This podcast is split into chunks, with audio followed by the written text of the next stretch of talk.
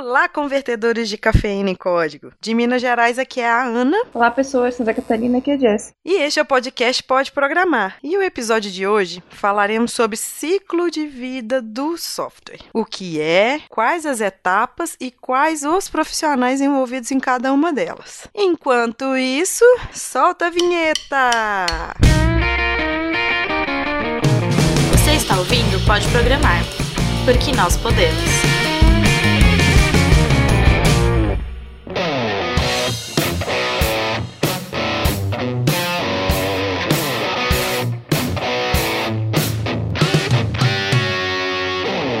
Ciclo de vida do software é a estrutura de processos, atividades e tarefas envolvidas no desenvolvimento, operação e manutenção de um produto de software, abrangendo a vida do sistema desde a definição de seus requisitos até o término de seu uso, ok? Então, e essas atividades elas são agrupadas em fases. Primeiro, definição de requisitos, análise de projeto, desenvolvimento, teste e implantação. Em cada fase são definidas, além das atividades, as funções, as responsabilidades de cada membro da equipe e qual será o resultado final, ou seja, os artefatos. O que, que diferencia um processo de software do outro vai ser a ordem em que as fases vão ocorrer, o tempo e a ênfase dada a cada fase, as atividades presentes e os produtos entregues. Os modelos de ciclo de vida são o esqueleto, ou as estruturas pré-definidas nas quais encaixamos as fases do projeto. Ou seja, não existe um modelo ideal. O perfil, a complexidade do negócio do cliente, o tempo disponível, custo, equipe, ambiente operacional são todos fatores que vão influenciar na escolha do ciclo de vida do software. Ou seja, você sempre vai ter aquelas fases. Porém, a ordem que você utiliza essas fases é que vai definir o ciclo de vida do software. É, assim, não é tudo assim tão bem delimitado, né, Jesse? Tipo assim, vamos, é. vamos pegar um, um, um projeto e vamos fazer. Ah, eu vou dar duas semanas. Gente, pelo amor de Deus, duas semanas é só exemplo, tá? Eu, eu só vou falar aqui em termos de exemplo. Eu vou dar duas semanas, por exemplo, para levantamento de requisitos. Aí eu pego mais uma semana para fazer a documentação toda e aí vai aí um ano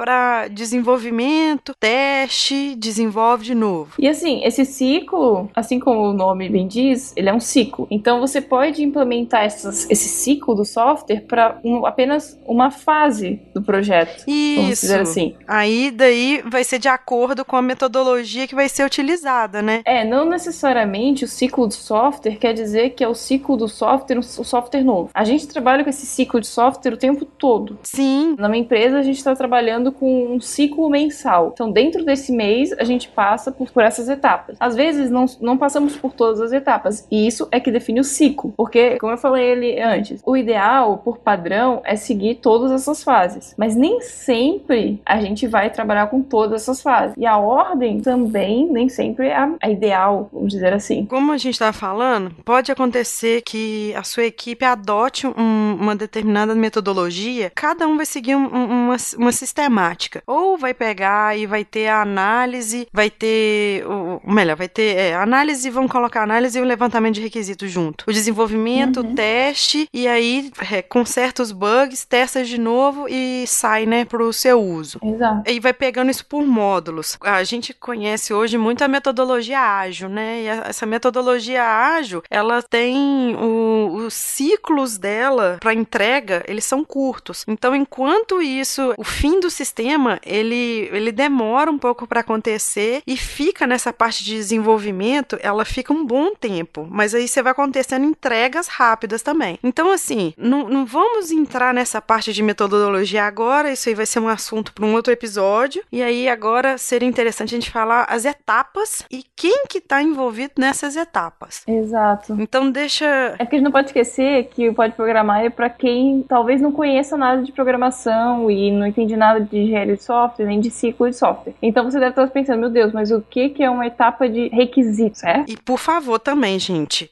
vocês que não estão na área de programação, que às vezes está numa outra área, se acharem que a gente falar aqui que faltou alguma coisa, porque nós vamos ser bem superficial, vamos, vamos dar uma resumida. Se tiver errado, se a gente estiver dando alguma canelada, por favor, corrija a gente que a gente corrija no próximo cast. E aí, bola pra frente, tá? É, porque, né? É, vamos fazer um pouco de gambiarra agora? Não.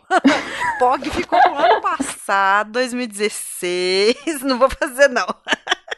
E para quem é novo, ouçam o episódio 6 sobre POG, Programação Orientada a Gambiarra. Vai saber direitinho o que aconteceu. Falar nisso, depois eu tenho que agradecer uma das inspirações para esse, esse episódio, que foi muito bom. Então, então vamos falar agora de cada fase do ciclo, do que a gente aqui está supondo que são os, as fases básicas da, de um ciclo de software. É, o, o que é o geralzão, né? Isso, vamos fazer um geralzão das etapas e quem, quem são os profissionais envolvidos em cada uma delas. Seguinte, gente gente, tem outras pessoas, tem outros profissionais que estão envolvidos nesse processo. Só que esses profissionais a gente não vai citar eles aqui porque eles efetivamente eles não têm muito a ver com a, a parte de TI mesmo, a parte de programação. Vão ser. Aí depois a gente cita se for necessário, mas agora o foco vai ser, ó, qual que é aquele profissional da área de TI, daquela sub-área de TI ali que vai atuar ali. Beleza, gente? É, e também para que o pessoal que não tá na área ainda é, entenda é, que assim assim, quando você fala que trabalha com TI, você pode estar trabalhando em uma área específica, né? Sim. Assim como temos aqui o programa mais voltado para quem programa, mas, mas assim, um programador ele tá numa equipe formada por várias eh, pessoas, sabe? A gente brinca que é tipo o pedreiro, que tem o arquiteto, que tem o engenheiro, que tem o cara responsável por que é especialista em treinamento. Então, aqui também, no software também tem esses caras. Então é isso que a gente vai falar. E às vezes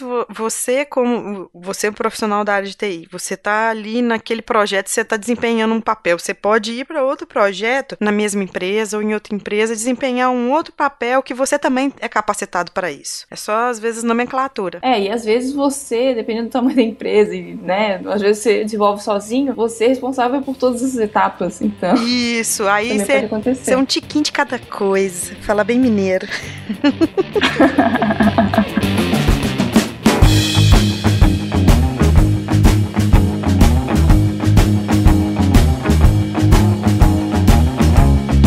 da primeira fase, que seria a fase de definição. Que a fase de definição, ela é, seria a fase onde a gente faz a modelagem dos processos e análise do sistema. E, tipo, nessa atividade, diversos profissionais, eles buscam conhecimento da situação atual e a identificação do problema para que possam elaborar uma proposta de solução que vão trazer uma resolução do problema do problema do problema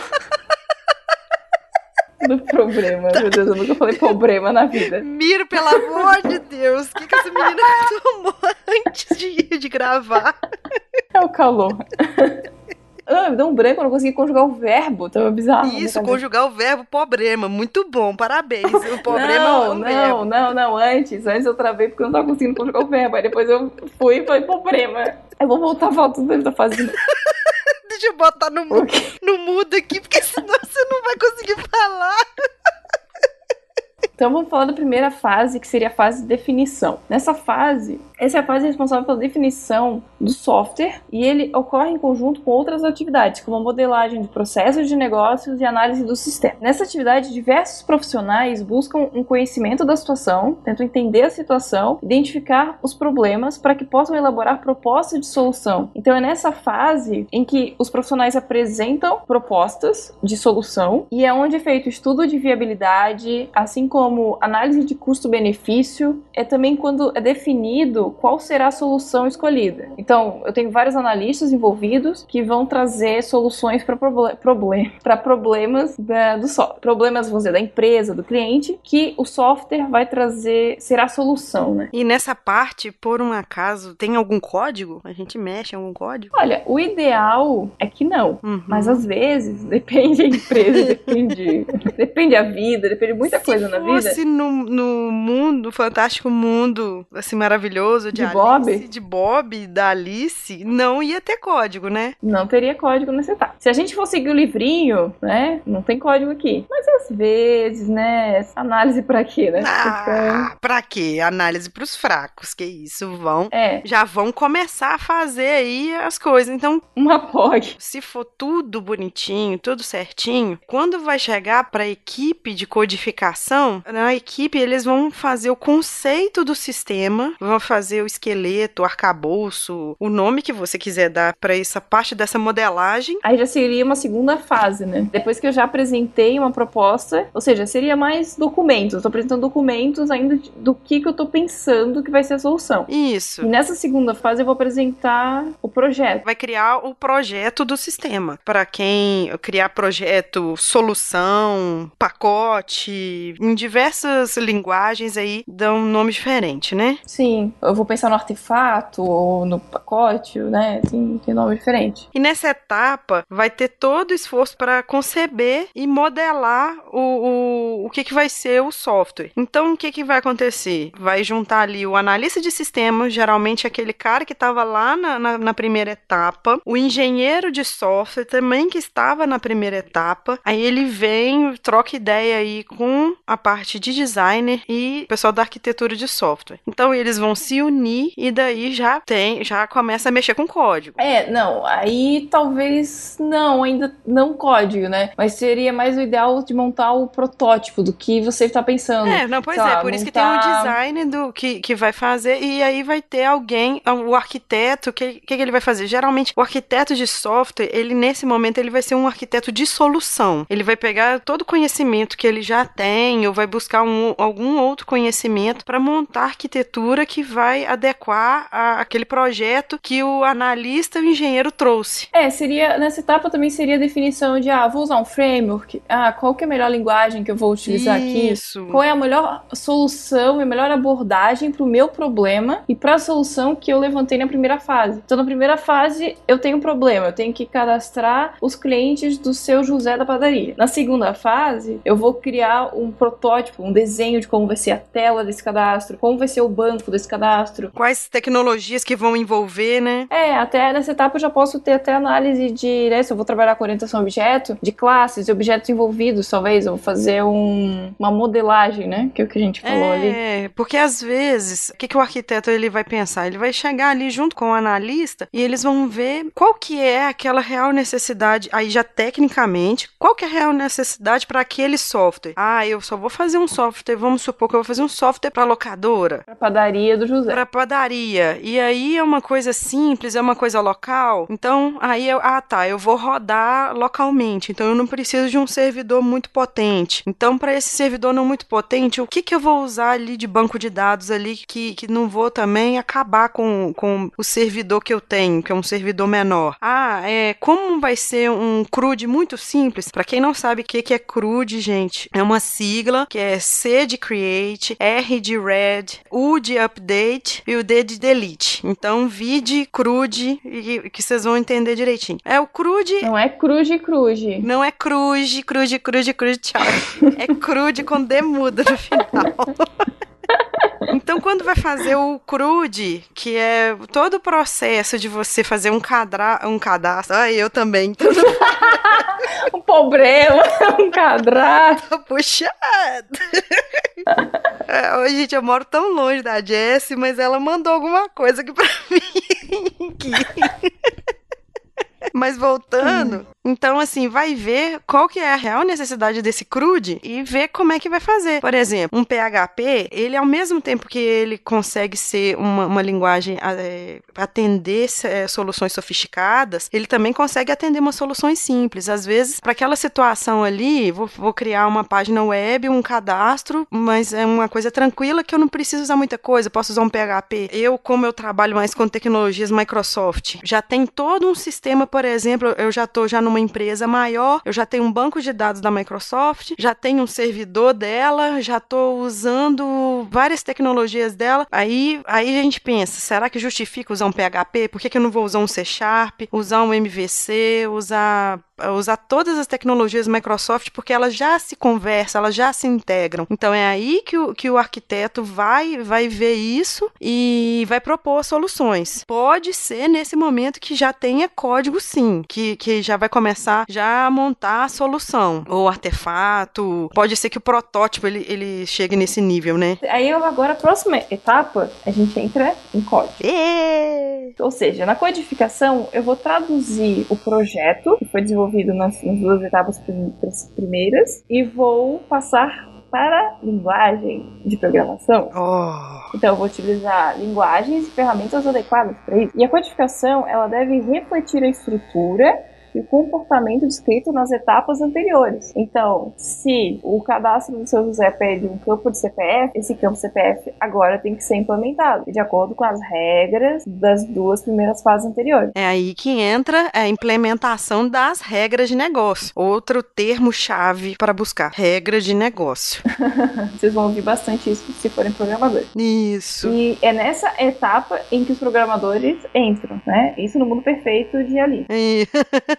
Nem sempre isso acontece. Né? Porque às vezes o desenvolvedor está envolvido nas duas primeiras etapas. Às vezes o desenvolvedor é o analista. Às vezes o desenvolvedor é o engenheiro software. Ou às vezes também o analista é até também tem, tem muito analista de teste, que ele se envolve nessa parte também da, da análise. E é nesse momento, assim, eu acho também interessante, a gente colocou aqui que são só os desenvolvedores, programadores, mas é bom você ter uma sintonia fina ali junto com o analista, porque ele sabe da regra muito mais que você. Então, qualquer qualquer dúvida, vai lá, consulta, pergunta. É melhor você perguntar 20 vezes a mesma coisa e entender do que perguntar uma vez, não entender. Aí. E ficar perdendo o tempo à toa, né? E aí, aí vai ficar nesse ciclo de, de testar, de voltar, é, relatam bugs e, e aí volta. E isso aí não pega bem. Isso aí não é uma boa prática. É porque, tipo, o analista, lá, sei lá, às vezes não ficou claro o que foi pedido. E aí o desenvolvedor vai lá e assume que é aquilo e faz. Uhum. Uhum. Entendeu? O analista pediu A, o desenvolvedor entendeu B, e às vezes o cliente está esperando C também, né? Uhum. E, e então. Só que assim, o desenvolvedor está sendo avaliado pelo que ele está fazendo. Então, cara, tipo, você fez uma vez isso, tá fazendo a segunda, terceira, pode começar a pegar mal, entendeu? Oh, e tem então, alguma tipo, coisa errada. Então. É, eu sou sempre a favor de ter essa relação bem direta, né? Entre todo mundo. Né? Uhum. Mas eu que eu trabalho em empresa pequena, então também é mais fácil ter essa, essa integração. Eu não sei como que é ah. empresa maior também, porque eu nunca tive essa experiência. Assim, eu já trabalhei em empresas grandes e geralmente era essa coisa da gente estar tá ali conversando com o analista, tá conversando com até mesmo com o analista de teste, porque enquanto isso você está desenvolvendo, ele também usa a, a, a, documentação que o analista fez, se não for ele, ele usa a documentação para montar o plano de teste, então ele sabe tão bem a regra de negócio quanto você, quanto uhum. o analista de sistema. Então, assim, todo lugar que eu trabalhei foi muito bem integrado, mesmo eu trabalhando em às vezes lugares que a gente tinha acesso remoto. Para isso uhum. que existe Skype, Hangout e outros comunicadores aí que temos aí. Então, gente, tem que comunicar. Comunicação é, é essencial. Então, aí depois que você desenvolve, você fez lá uma bateria é. de teste básico, óbvio, por favor, você vai no clique do botão se o, no clique do botão o treco não funciona, gente. Me desculpa. Mas o desenvolvedor não testou. É, me desculpa,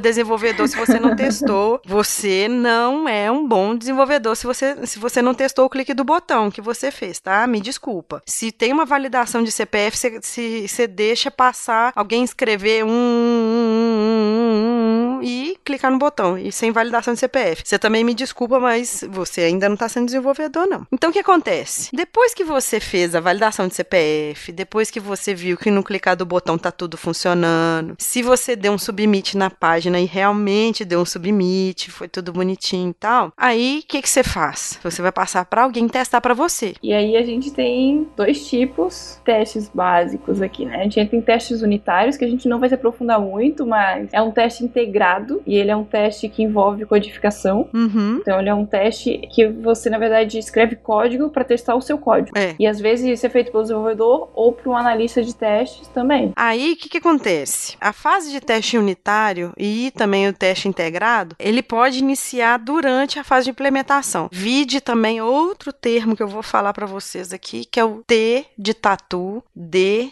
de dado, D de dado. TDD. TDD. Test Driving Development, que vai ser o desenvolvimento guiado a teste. Então, mais um item aí para vocês poderem googlar aí e se deliciarem nesse mundo maravilhoso. Então, é, os testes, eles, como eu falei, ele pode acontecer na fase de implementação ou de codificação por causa um dos motivos é o TDD e a depuração dos erros ocorre durante a programação, utilizando algumas técnicas ou ferramentas é, técnicas e ferramentas, como os testes unitários. O teste de integração é a fase que em módulos são combinados e testados em grupo. Geralmente nessa fase, além de envolver ali o tester ou analista de teste, vai envolver o desenvolvedor e também vai envolver a, o usuário. É, seria da, da etapa de teste de integração daí, né? Então, é isso aí que eu falei. A parte que é testada em grupo. Vai lá, o analista de teste testou. Funcionou? Beleza, ele manda para o usuário. Se não funcionou, ele relata o bug o, no mundo, no mundo correto, bonitinho, de boas práticas. Ele relata uh, o erro, volta para a fase de codificação, o desenvolvedor conserta o erro e volta para o analista de teste ou tester. Ele vê se realmente o erro já, já, já não acontece mais. Então, essa é dentro do macrociclo que a gente está falando, ocorre esse pequeno ciclo aí de codificação e teste. Aí relata bug, volta, aí aí fica ali um pouquinho, aí tem esse microciclo até depois sair. E essa etapa, ela é extremamente importante, na verdade, nessa etapa de teste. E quanto mais teste você tiver, tipo teste unitários, teste de integração, melhor e menos chance de dar problema na próxima etapa, que é a etapa de aceitação ou homologação. É, só uma coisinha antes, se não tiver bem analisado, se, é, que a Jess falou que é uma etapa super importante, mas ela vai ser super importante se ela tiver bem embasada. Se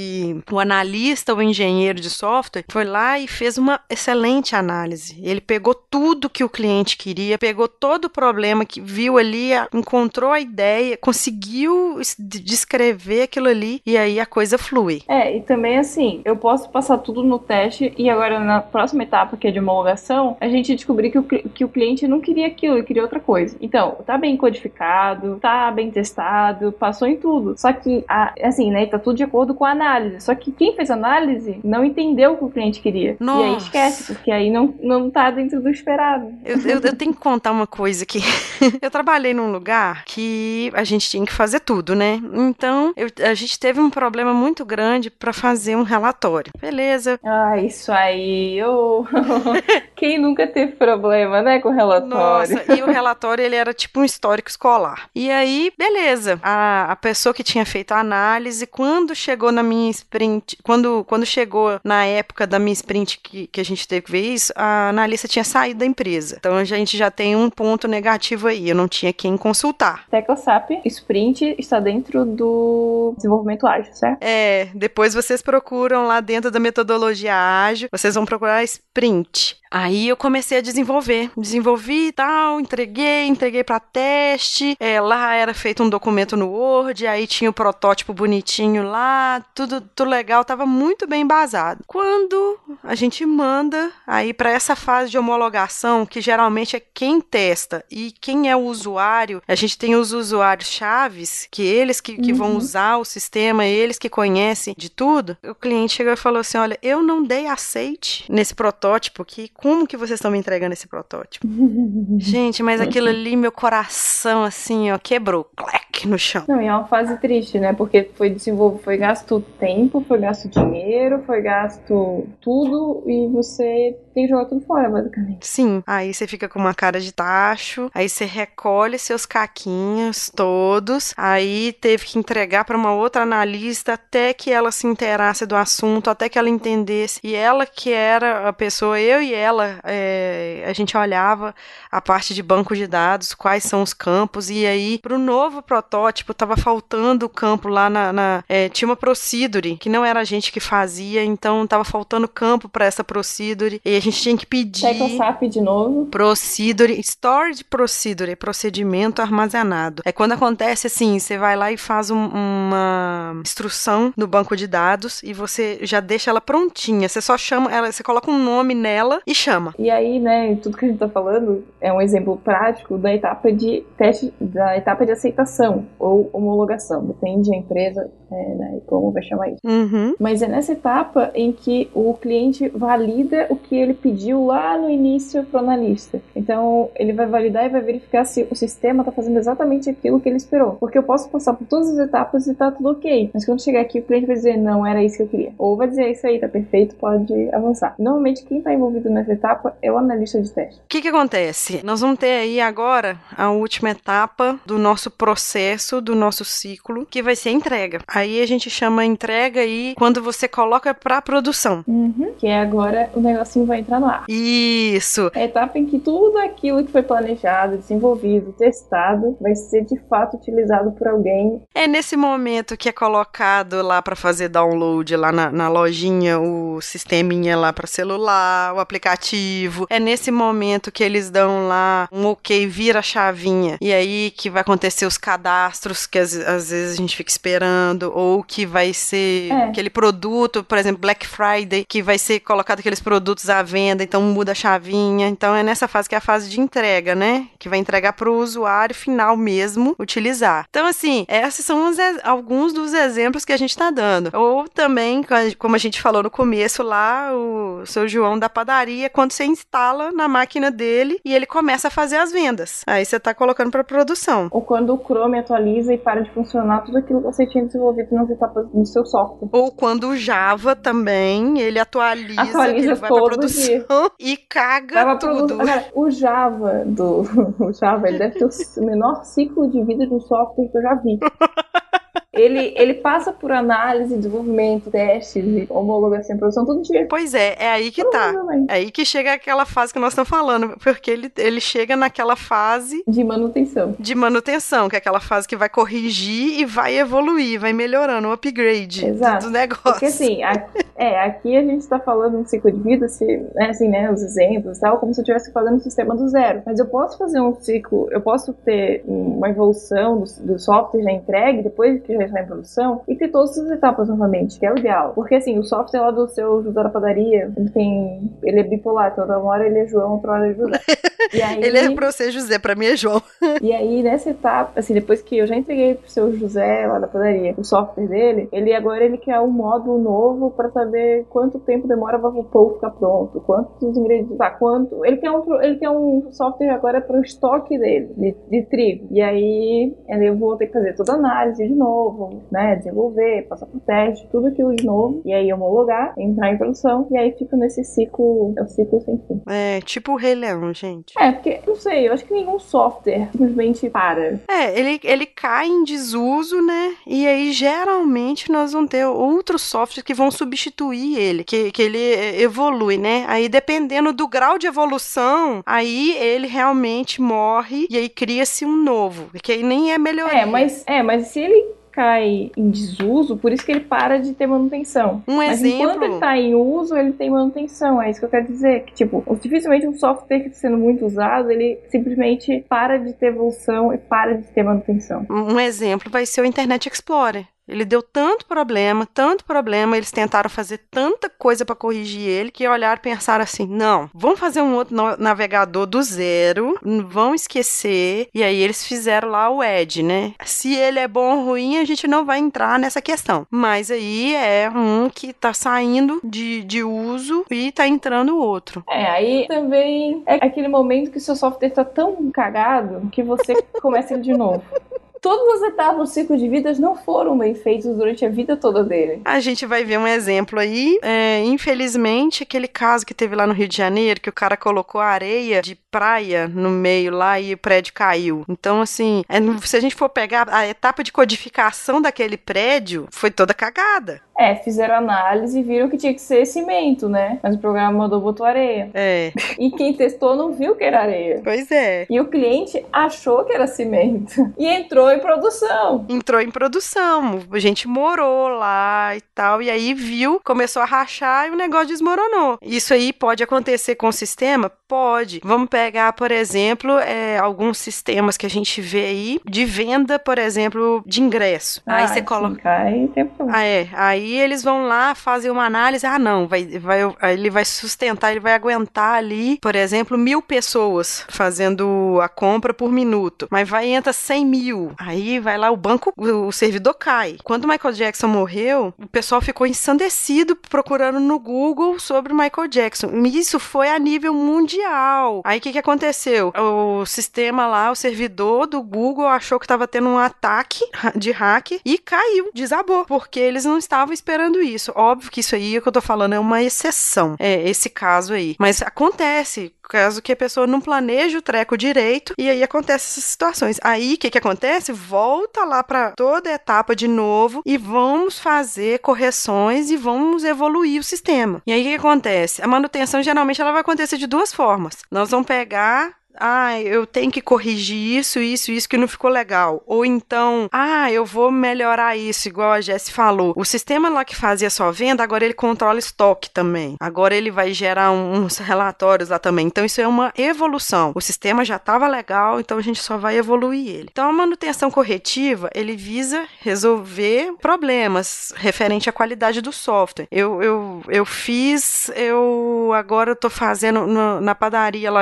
do José João, alguma coisa, ela cresceu tanto, ela só tinha um caixa. Ela cresceu tanto que agora ela virou um supermercado e tem quatro caixas. O servidor não aguenta isso aí. Então, o banco de dados ele não aguenta isso aí. Então, nós vamos precisar de melhorar o desempenho, porque o desempenho tá baixo. Então, aí acaba que, que é uma correção que nós estamos fazendo. É, tipo o mesmo exemplo que tu deu ali do, pagar, é, do, do site de compra de ingresso, né? Porque, pô, se ele não tá aguentando a tua necessidade, você tem que melhorar ele em algum aspecto. Sim. Então, isso, a manutenção, eu não sei, talvez até entre como corretiva isso. Não seria nenhuma manutenção, quer dizer, corretiva não, evolutiva. Não seria nenhuma manutenção, é, uma evolutiva. Vai ser esse exemplo aqui, vai ser melhor como evolutiva. Mas assim, a corretiva seria assim, ah, o cara tá apertando lá no botão e a ação não acontece. Isso é uma manutenção corretiva. Mas essa questão de desempenho, eu até consideraria uma evolução, né? É, eu acho que você tem toda razão, é verdade. E aí, daí, acontece o, o ciclo, né?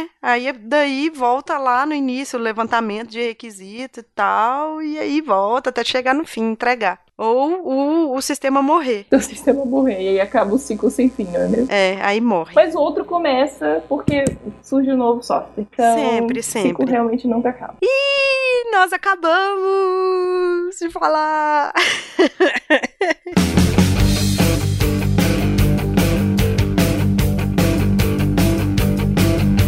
nós vamos dar uns recadinhos do coração, mas antes, Jess, da gente dar alguns recadinhos, pessoal que ainda não sabe aonde que encontrar a gente. Onde encontra a gente? Onde? Então, a gente está no mundopodcast.com.br barra pode programar. Se quiser mandar um e-mail, aí a gente, vocês vão lá, tem o post lá, comenta lá bonitinho. Mas se não quiser comentar lá, se quiser mandar um e-mail pra gente, Manda pra onde? Pode programar arroba mundopodcast.com.br. Ai, gente, essa menina é uma rara. E também a gente tá nas redes sociais, é. A gente tem Facebook, Twitter. E todos são Pode Programar. Isso. E também, por favor, vai lá no iTunes e dê cinco estrelinhas pra gente e deixa um comentário lá, que se tiver comentário novo a gente vai ler. A gente tá fazendo questão de ler porque lá tem pouco comentário. E o meu, o meu Twitter pessoal é Jessie Zanelato e o da Ana. O meu é Aninha é Bastos e o nosso de casal do Pode Programar é arroba Pode Programar.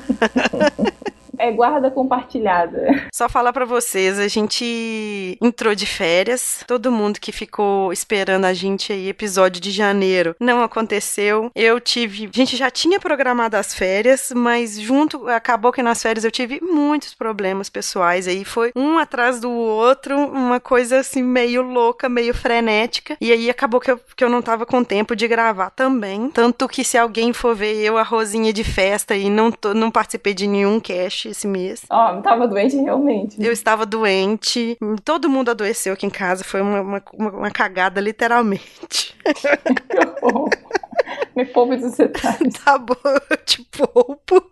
Mas foi por isso, a gente já tinha programado as férias de janeiro, porque o Miro também, para quem não sabe, é, o Miro ajudou demais o pessoal do Nerdcast editando o especial de RPG. Uh!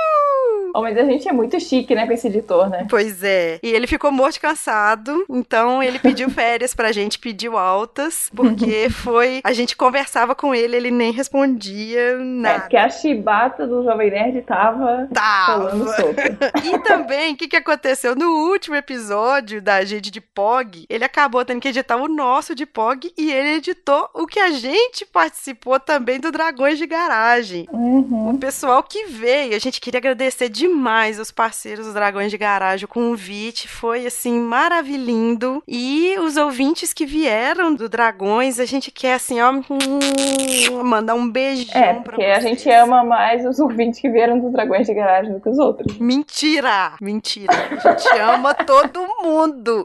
A gente, ó, a gente conversa com todo mundo, a gente responde todo mundo. Se a gente não respondeu, você aí, você me desculpa, manda puxando a nossa orelha porque realmente foi, foi meio tenso esse mês, esses meses aí. Mas... Esse mês foi complicado para todo mundo. Pois é, uma vida nova, 2017, vamos começar a competir. Eu acho que 2016 não terminou, na verdade. Pois é, gente, eu tô na, na é, versão 2016.2. É, tô na segunda versão não acaba nunca. Isso, eu tô ainda fazendo aquelas fases corretivas, sabe? 2016. Tá no ponto 2, ponto 3 já, né? Tipo isso, tipo isso. A gente queria agradecer. Gente, não, né? Não, não vou dançar com o SAP agora. não. A gente queria agradecer demais o professor Jackson, a promoção. E ele gostou tanto da promoção que ele resolveu fazer outra promoção com a gente.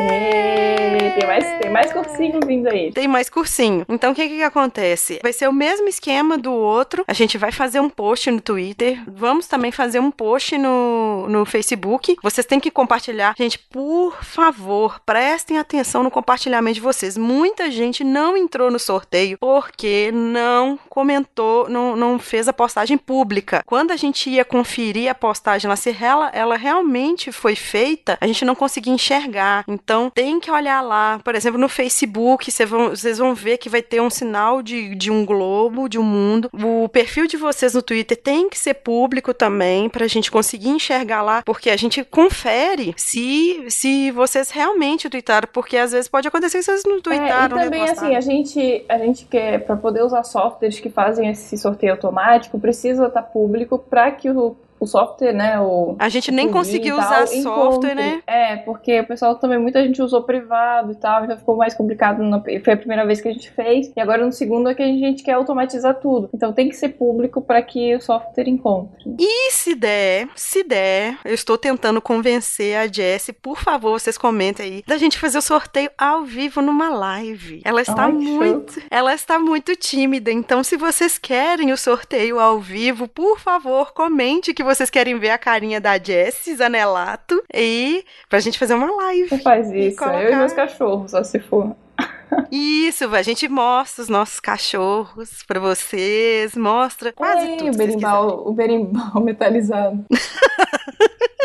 Ah, ah, ah, então, ó, o sorteio vai ser do curso de REST. Para quem não conhece esse protocolo ainda, ele é, já está muito utilizado para as web APIs, web service. web service, web APIs. Aí depende, a Microsoft ela usa esse termo bonitinho. Então, é um curso muito bacana, show de bola. Ele de novo disponibilizou três cupons pra gente, pra gente sortear e também deu um link com desconto. A gente tinha falado com vocês que era um valor de desconto, só que acabou que era um desconto era maior lá do, do curso de Ruby on Rails. E agora não vou falar para vocês o desconto, porque na hora que vocês verem lá no link, pode ser que tá um desconto diferente lá. Vai estar tá no post lá o link com desconto e no, nos, nas nossas redes sociais, nas redes sociais do, do Pode Programar, vai ter o post da promoção. Então vocês vão compartilhar publicamente ou retweetar publicamente esse, esses posts que a gente vai fazer. Ok? A gente vai colocar lá a data bonitinho, que a gente vai fazer o sorteio, tudo mais. Uhum. Tudo bonitinho. É só vocês, é só vocês entrarem lá, compartilhar, curtir lá, esperar a gente. E por favor, eu quero que vocês colocam, façam nos comentários, façam a hashtag live com a Jess, tá? Pra ela fazer a live. E também, não podemos esquecer, a Brenda Costa, ela entrou, em contato com a gente para falar de um projeto que eles têm, que é o oxenmenina.wordpress.com. A gente vai botar o link na, na postagem. É um grupo que elas têm para divulgar e para fazer palestras, workshops, para ensinar a meninas a programarem. Ela é de Salvador e teve até uma competição, que tem uma competição chamada Technovation Brasil, que é voltada para as meninas do ensino fundamental, também com uma forma de incentivar o ensino de programação para essas meninas. Então é bem interessante, a gente vai botar os links para divulgação, se alguém é de Salvador ou alguém que, né, que tem interesse em participar. Eu não sei se é só em Salvador ou, ou também então, no resto se, do Brasil. Se você conhece alguma menina que está interessada, vai lá, chama ela, leva ela lá, olha, mostra, porque nós estamos querendo muito mais meninas no, no, na TI. E então é isso aí, esse é o projeto que a Brenda faz parte, que ela está divulgando. E se você tiver mais algum projeto que seja de incentivo, aprendizagem, aprendizado de programação, é, inclusão, inclusão de diversidade né, na programação, pode mandar que a gente também divulga no, no episódio. Isso, a gente queria agradecer esse episódio de POG, o último episódio que a gente fez foi muito divertido. A gente recebeu diversos comentários. Eu acho que seria até um pouco injusto se a gente escolher algum comentário a respeito e falar, porque a gente se divertiu muito com todos os comentários. É, nos divertimos também com os e-mails que a gente recebeu. Se você tiver, tiver alguma sugestão, se você quer ouvir alguma trilha sonora que tem a ver com como pode programar, quiser sugerir, pode também falar pra gente. Eu tenho certeza que o Miro vai, vai, vai adorar receber um monte de sugestão. Oh, agora que eu entendi o nome do grupo da menina, da Brenda, é Oxente. Oxente! Oh! Que legal! Adorei! Ai, desculpa, Brenda. Ô, oh, Brenda. O nome do grupo é Oxente. Muito, muito criativo. É por causa do TI, ficou. É porque. É, é. Ficou legal a, a ideia. Aham. Uhum. Gostei, gostei da. Muito bom, muito bom. E é isso aí. Um beijo para vocês. E até ou a live ou até mês que vem. Um beijo. Tchau.